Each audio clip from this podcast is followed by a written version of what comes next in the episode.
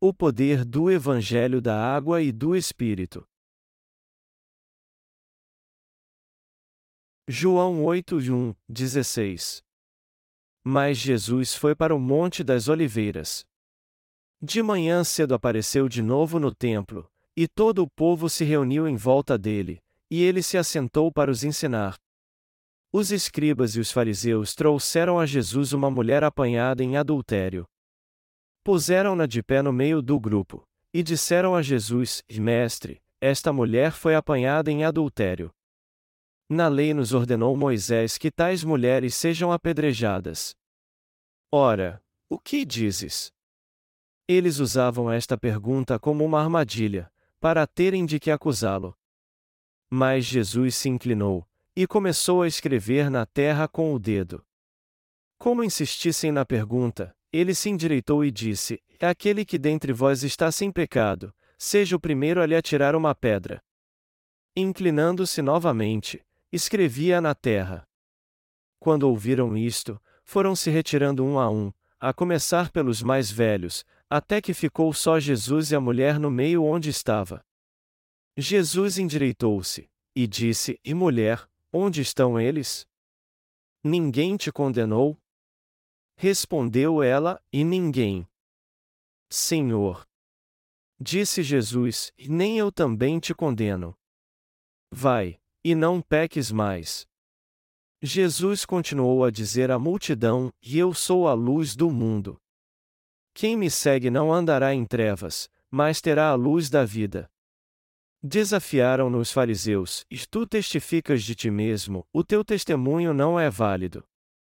Respondeu Jesus: E ainda que eu testifique de mim mesmo, o meu testemunho é válido, pois sei de onde vim e para onde vou. Mas vós não sabeis de onde venho, nem para onde vou. Vós julgais segundo os padrões humanos, eu a ninguém julgo. Mas se na verdade julgo, as minhas decisões são certas, porque não estou sozinho. Estou com o Pai que me enviou. O poder do Evangelho da Água e do Espírito é realmente impressionante.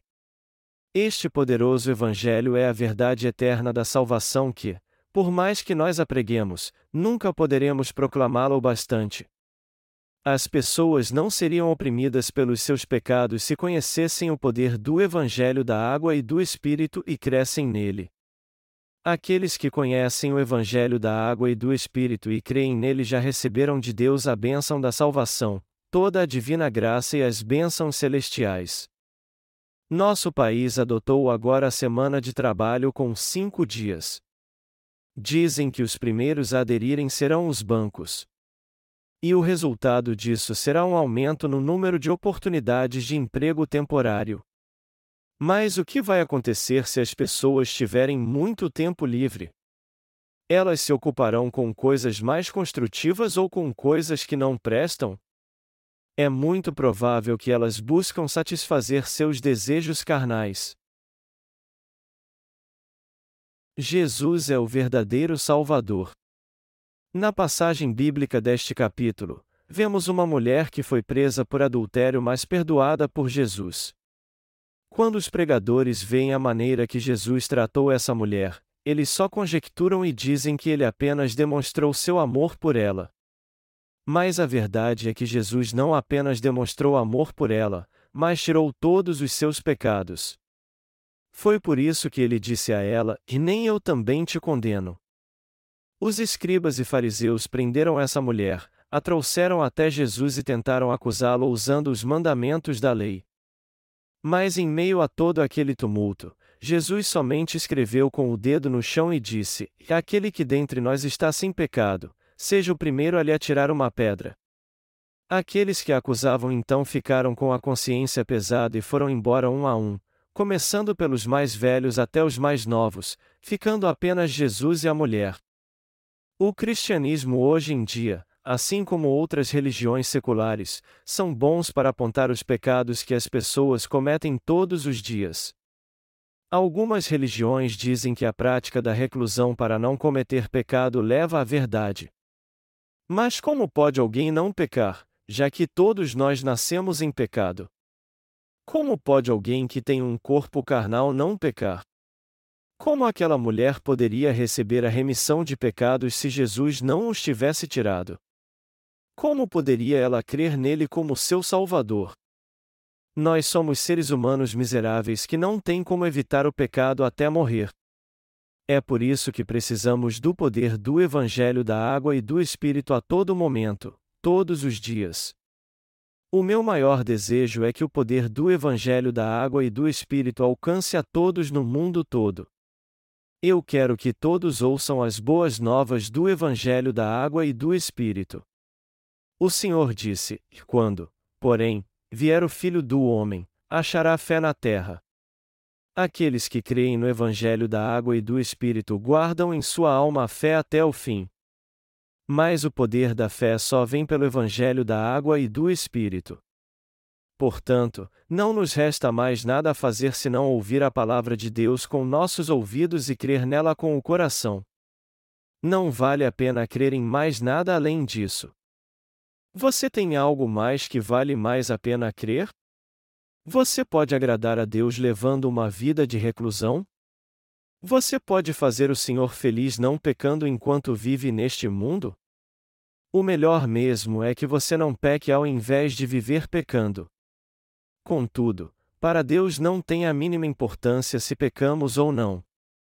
Nós não faremos mal algum a Deus se pecarmos, e, do mesmo modo, se não pecarmos, isso não terá nenhum benefício para Ele. Algo muito claro é que todos os pecadores terão que enfrentar o juízo de Deus por causa dos seus pecados, sem exceção.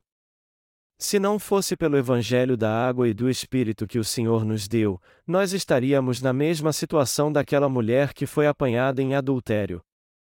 Como é que poderíamos receber de Deus a remissão dos nossos pecados se não fosse pelo Evangelho da água e do Espírito?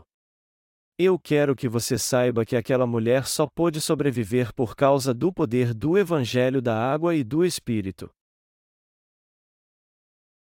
Eu também digo que você não tem pecado. Jesus disse à mulher que foi apanhada em adultério: que Nem eu também te condeno. Por outro lado, ele disse aos fariseus: Aquele que dentre nós está sem pecado, seja o primeiro a lhe atirar uma pedra. Já que todos nascemos em pecado, não há ninguém que não tenha pecado e que não peque. É por isso que o poder do Evangelho da Água e do Espírito que o Senhor nos deu é imenso. Nós não somos diferentes daquela mulher que cometeu adultério, mas Nosso Senhor apagou todos os nossos pecados. Você sabe por que o Senhor disse a ela, que nem eu também te condeno? É simples. Jesus veio para salvá-la de todos os seus pecados e os levou quando foi batizado. Até o pecado de adultério daquela mulher havia sido transferido para Jesus, ele já não estava mais no seu corpo. A passagem deste capítulo nos mostra que este evento diz respeito a toda a humanidade. As pessoas dizem que temos que fazer de tudo para não pecar, mas essas palavras nasceram das falsas doutrinas. Ninguém poderia ser salvo se não fosse pelo Evangelho da água e do Espírito. É só nosso país que precisa desse Evangelho então? De modo algum. O mundo todo precisa deste Evangelho. Todos os crentes nascidos de novo precisam do Evangelho da água e do Espírito. E todos que não creem em Jesus Cristo precisam dele também. Se não fosse pelo poder do Evangelho da água e do Espírito, como é que todos poderiam receber a remissão dos seus pecados? Aquela mulher foi apanhada no ato de adultério. Porém, embora ela tenha ficado livre e prometido nunca mais pecar, ela poderia viver num perfeito estado de santificação no futuro nunca mais cometendo algum pecado? Não, não poderia. E não somente ela, mas todos nós não temos como evitar o pecado. Não faz sentido algum dizermos que não pecamos diante de Deus. As religiões, como conhecemos hoje, foram todas criadas pelo homem. E se as pessoas foram astutas, elas podem ganhar muito dinheiro com as religiões do mundo. Por favor, aceite minha pequena devoção. Essa é parte da letra de um hino que havia na edição antiga do Inário da Coreia.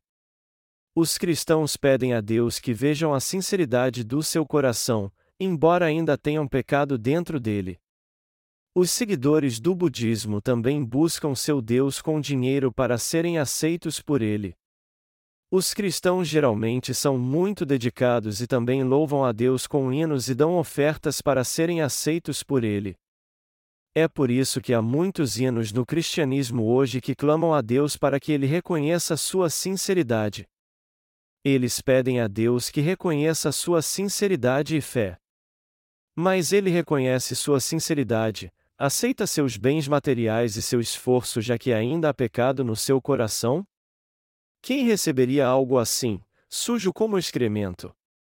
Você receberia dinheiro de alguém que viesse com Excremento? Você aceitaria roupas de alguém se elas viessem com excremento, por mais lindas que fossem?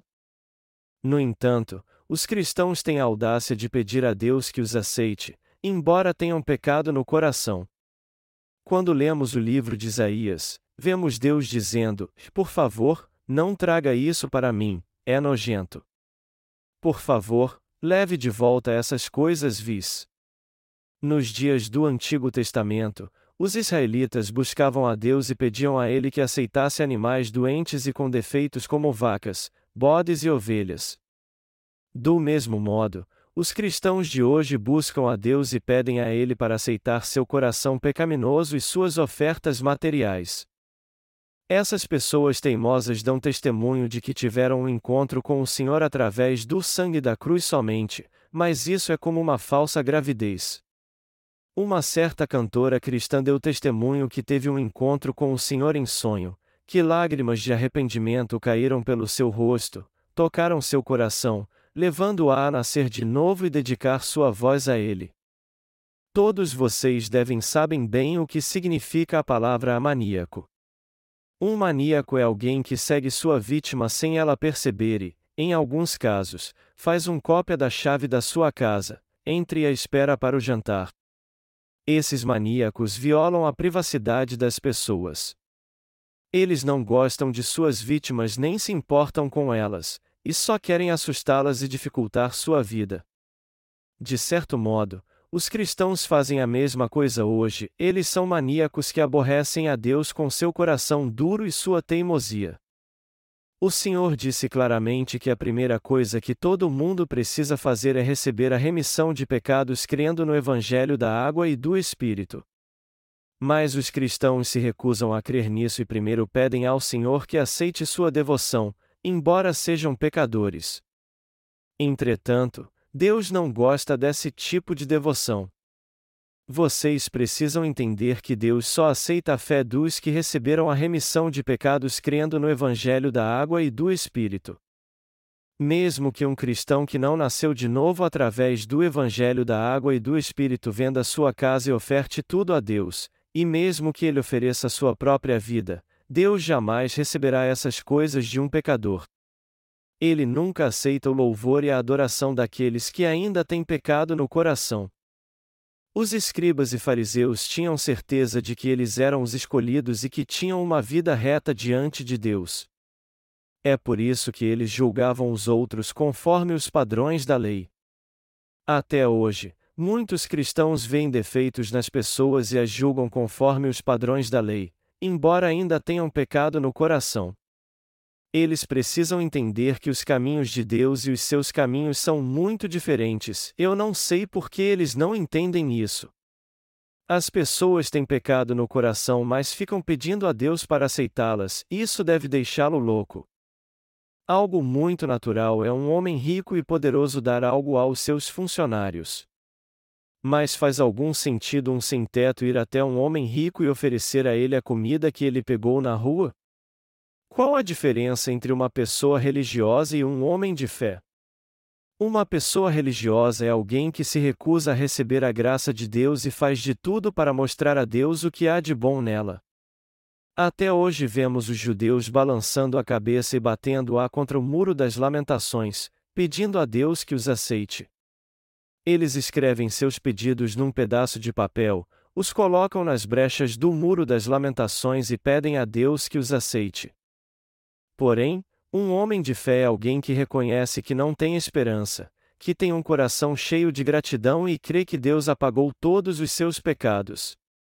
Deus não aceita nenhum tipo de oração, oferta, obra ou sacrifício de um pecador.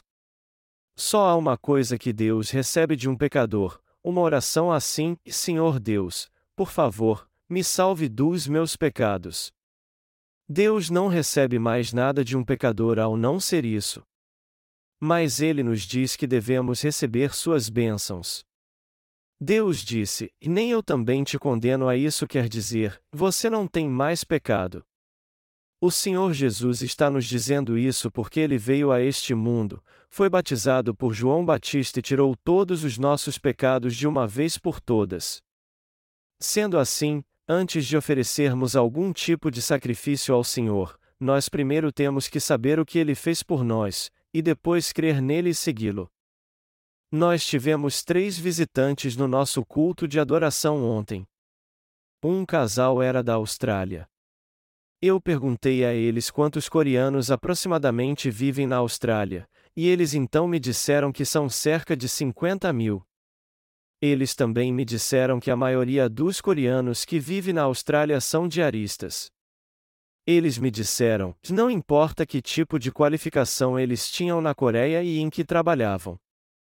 Quando vão viver na Austrália, suas qualificações não são aceitas, e por isso, eles não conseguem ter um emprego na área profissional.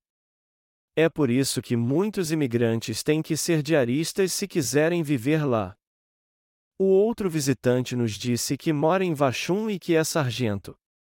Ele veio a Chonchun para ir numa clínica dental, onde achou um dos nossos livros e começou a lê-lo enquanto estava na sala de espera. Ele então recebeu a remissão dos seus pecados na mesma hora. Aí ele viu nosso número de telefone no livro e nos ligou para nos visitar. Há muitas outras pessoas no nosso país que foram salvas do pecado quando leram nossos livros. Como alguém pode receber a remissão de pecados hoje em dia? É possível recebermos a remissão de pecados orando muito, dando muitas ofertas, indo a todos os cultos, de manhã e à noite, frequentando a igreja todo domingo e fazendo muitos trabalhos voluntários como os escribas e fariseus? Não, não é. Pergunte àqueles que fazem isso durante sua caminhada espiritual se eles ainda têm pecado no coração. Eles certamente dirão que ainda têm pecado no coração, apesar de fazerem tudo isso. Como é que alguém pode receber a remissão de pecados então? Todo aquele que ouve o Evangelho com seus ouvidos e crê nele com seu coração recebe a remissão de pecados porque ele tem o poder de apagar todos eles de uma vez por todas. Este Evangelho da água e do Espírito é impressionante. E já que o fim do mundo está às portas, no que mais devemos crer a não ser neste Evangelho? Alguns pastores brasileiros estão enviando mensagens para nós. Todos eles querem conhecer a palavra pela qual eles podem receber a remissão de pecados. Eles querem saber como nós recebemos a verdadeira remissão de pecados, pois eles não podem recebê-la à sua maneira.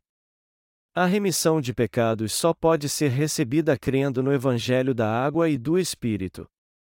Não há outra maneira. A volta do Senhor está muito próxima e toda profecia bíblica será cumprida.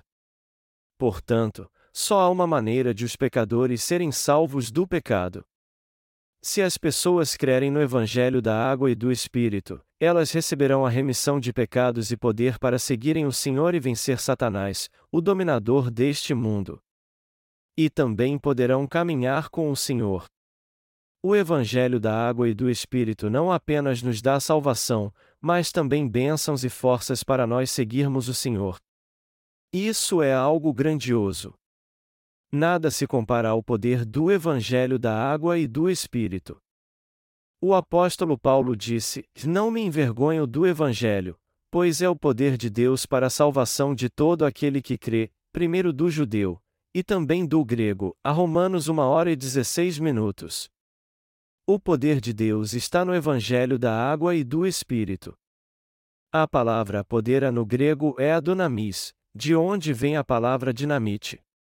Até mesmo um grande edifício pode vir abaixo se for explodido com muitas dinamites. Este é poder da dinamite. O poder do Evangelho da Água e do Espírito é assim também, pois apaga todos os nossos pecados notórios e de omissão, aqueles que cometemos na prática e no coração, e também aqueles que já foram tirados da nossa memória. Por essa razão, temos que conhecer o poder do Evangelho da Água e do Espírito. Uma vez eu vi um cartaz que convidava as pessoas para o culto de avivamento de um evangelista famoso mundialmente. O cartaz mostrava fotos de paralíticos e surdos que haviam sido curados. Outro famoso evangelista fez um culto de avivamento recentemente no Estádio Olímpico. Ele testificou que era muito feliz e que jamais tinha passado por dificuldades ou se sentido triste desde que teve um encontro com Jesus quando era jovem. Ele disse que podia fazer tudo desde então. Mas nós não temos lutas, dificuldades e não pecamos só porque nascemos de novo? Não, isso não é verdade. Embora tenhamos nascido de novo crendo no Evangelho da Água e do Espírito, nós ficamos tristes quando nossa mente dá lugar à carne.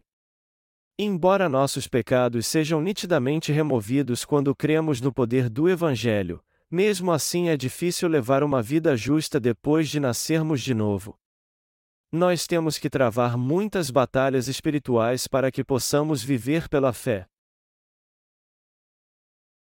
O que acontecerá com você se você se recusar a crer no Evangelho da água e do Espírito? Não há outro Evangelho, outra bênção, outro poder além do Evangelho da água e do Espírito. É por isso que temos que crer nele. Nós precisamos ser revestidos do poder do Evangelho da água e do Espírito e buscar este Evangelho. Deus assim nos dará a graça e a bênção divina, e além disso resolverá todos os nossos problemas. Nós temos que crer nisso e seguir o Senhor. Se não fizermos isso, nós não receberemos herança alguma. O meu coração está muito tranquilo. Às vezes eu sinto bastante compaixão pelas almas perdidas quando as vejo, porém eu fico tranquilo porque eu recebi o poder do Evangelho da Água e do Espírito. O que eu quero realmente é pregar o Evangelho da água e do Espírito no mundo todo. É por isso que estamos preparando muitas coisas para pregarmos o Evangelho este ano. Mas nós não paramos de pregar o Evangelho enquanto fazemos isso. Eu creio que muitas pessoas crerão no poder do Evangelho da água e do Espírito e receberão a remissão de pecados, e até passarão pelo martírio cantando louvores a Deus quando estiver próxima à volta do Senhor.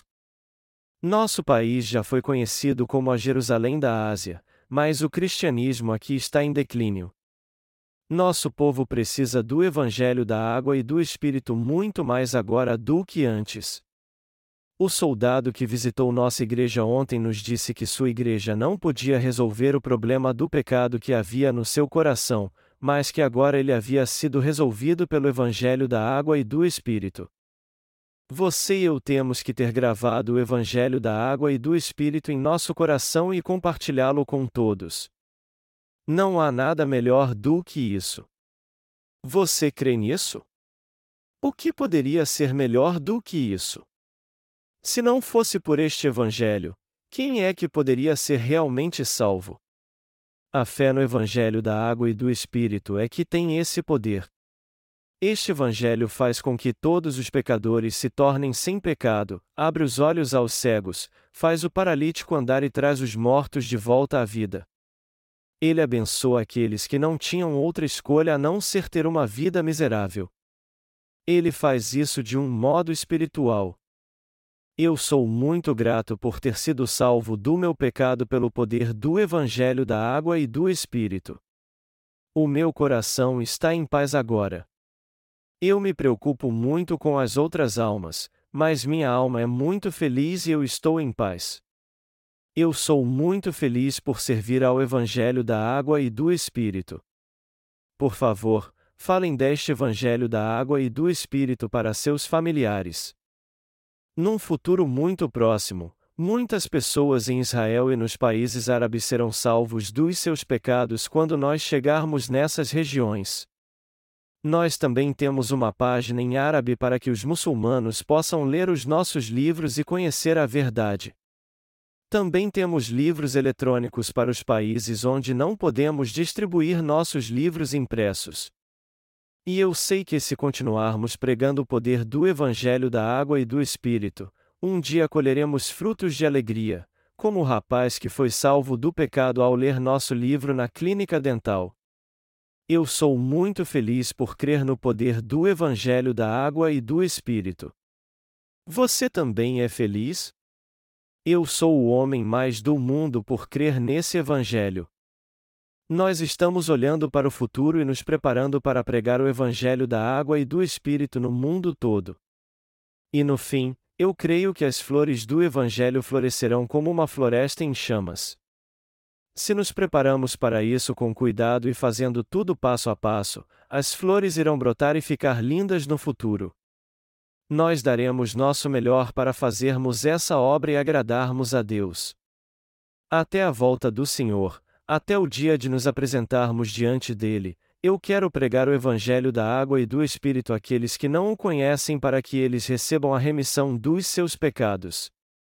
Portanto, o que eu mais desejo é fazer essa obra enquanto Deus permitir. É claro, fazer essa obra não é fácil.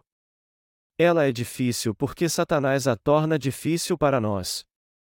Tem horas que nos sentimos desanimados mesmo, mas ainda assim eu continuo vivendo pela fé.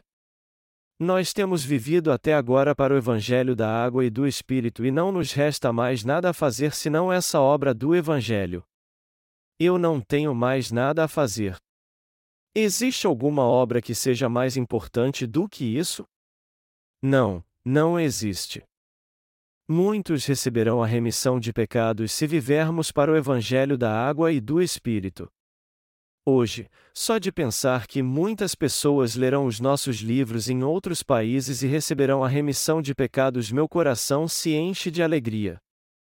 Alguém nos enviou um e-mail. Ele disse que pediu três de nossos livros e os recebeu. Ele também nos disse que seu pai estava lendo o terceiro livro das nossas séries do Evangelho enquanto eu lia o primeiro, e ambos gostaram muito. Ele disse que queria ler o livro que seu pai estava lendo, e seu pai lhe disse para esperar mais uma semana. Depois que toda a sua família acabou de ler os livros, eles os emprestaram aos seus amigos. É assim que o Evangelho dá frutos a centenas e a milhares. Como é que podemos deixar de fazer essa obra, já que nós continuamos a receber mensagens tão lindas de gratidão como essa? Nós precisamos nos dedicar a essa obra para pregarmos o Evangelho, sempre nos preparando bem para isso. Assim como um jogo de futebol tem o primeiro e o segundo tempo, também há o primeiro e segundo tempo na pregação do Evangelho. Nós estamos trabalhando no primeiro tempo até agora, iremos para o intervalo, e depois voltaremos para o segundo tempo. Nós pregaremos o Evangelho até recebermos a vitória pela fé. O Senhor já preparou nossa vitória e tudo o que nós temos a fazer é correr atrás dela. Existe um arco do triunfo esperando por nós. Os doze portões de pérolas são nossos arcos do triunfo. Você está passando por dificuldades? Nós já somos vencedores. Nós veremos este dia glorioso com toda certeza. Uma semana de trabalho de cinco dias será muito melhor para nós. As pessoas não frequentam a igreja regularmente. É nessa hora que temos que distribuir nossos livros do Evangelho para elas. Nós temos uma equipe especial na nossa missão que viaja por todo o nosso país distribuindo os livros da nossa missão. Essa equipe especial frequentemente trabalha muito para cumprir suas tarefas sempre que a solicitamos. As Escrituras dizem: Ó Jerusalém, sobre os teus muros pus guardas. Jamais se calarão, nem de dia nem de noite. Vós os que invocais ao Senhor, não descanseis. Nem estejais em silêncio, até que ele restabeleça Jerusalém. e a ponha por louvor na terra. A Isaías 62 2.6 e 7. O Senhor quer que seus servos trabalhem sem parar e está nos dizendo que devemos orar sempre para que Deus trabalhe sem parar também. Nós vamos trabalhar muito mais para dar muitos frutos. Se fizermos nossa obra fielmente, ela nunca será destruída no futuro. Portanto, agora é a hora de nos dedicarmos à pregação do Evangelho e usar toda a nossa força. Agora que a situação é favorável, nós vamos nos dedicar ainda mais, pois não poderemos fazer essa obra quando as coisas ficarem mais difíceis. Existe uma última coisa que temos que fazer: prover alimento físico e espiritual para os nossos familiares que ainda não receberam a remissão de pecados. E por último, nós temos que ajudar mais ainda aqueles que já receberam a remissão de pecados para que depois possamos morrer com honra. Foi Jesus quem salvou aquela mulher apanhada no ato de adultério. Nós também recebemos o Evangelho da água e do Espírito de Jesus. E muitas pessoas estão recebendo a remissão de pecados hoje em dia porque nós estamos pregando o poder do Evangelho da água e do Espírito. Devemos viver assim para o resto de nossas vidas. Aleluia!